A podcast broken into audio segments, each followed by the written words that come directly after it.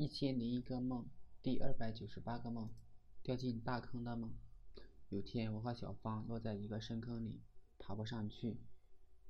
后来，我们打算潜水看看有没有其他出口。结果，在水底发现了一扇门，墙上还有管道一样的东西在生长，不一会儿就从手指粗细长到胳膊那么粗。我们连忙游到门边，那些管道上涂有火焰的符号。大概是燃气管道，我正想开门，小芳阻止了。她先关上了管道上的阀门，然后示意我等。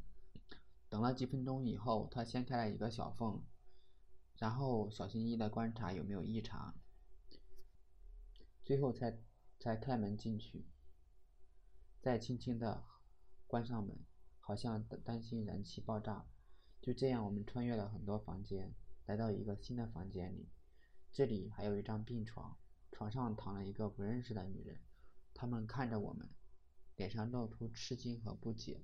而我急于出门，这门跟之前的门完全不同，我不知道怎么开。小芳在左边找到一个开关，她转动按钮，门就开了。外面是一个花坛，这是一个艳阳天，还有几个医生经过。我们出了门，都松了口气。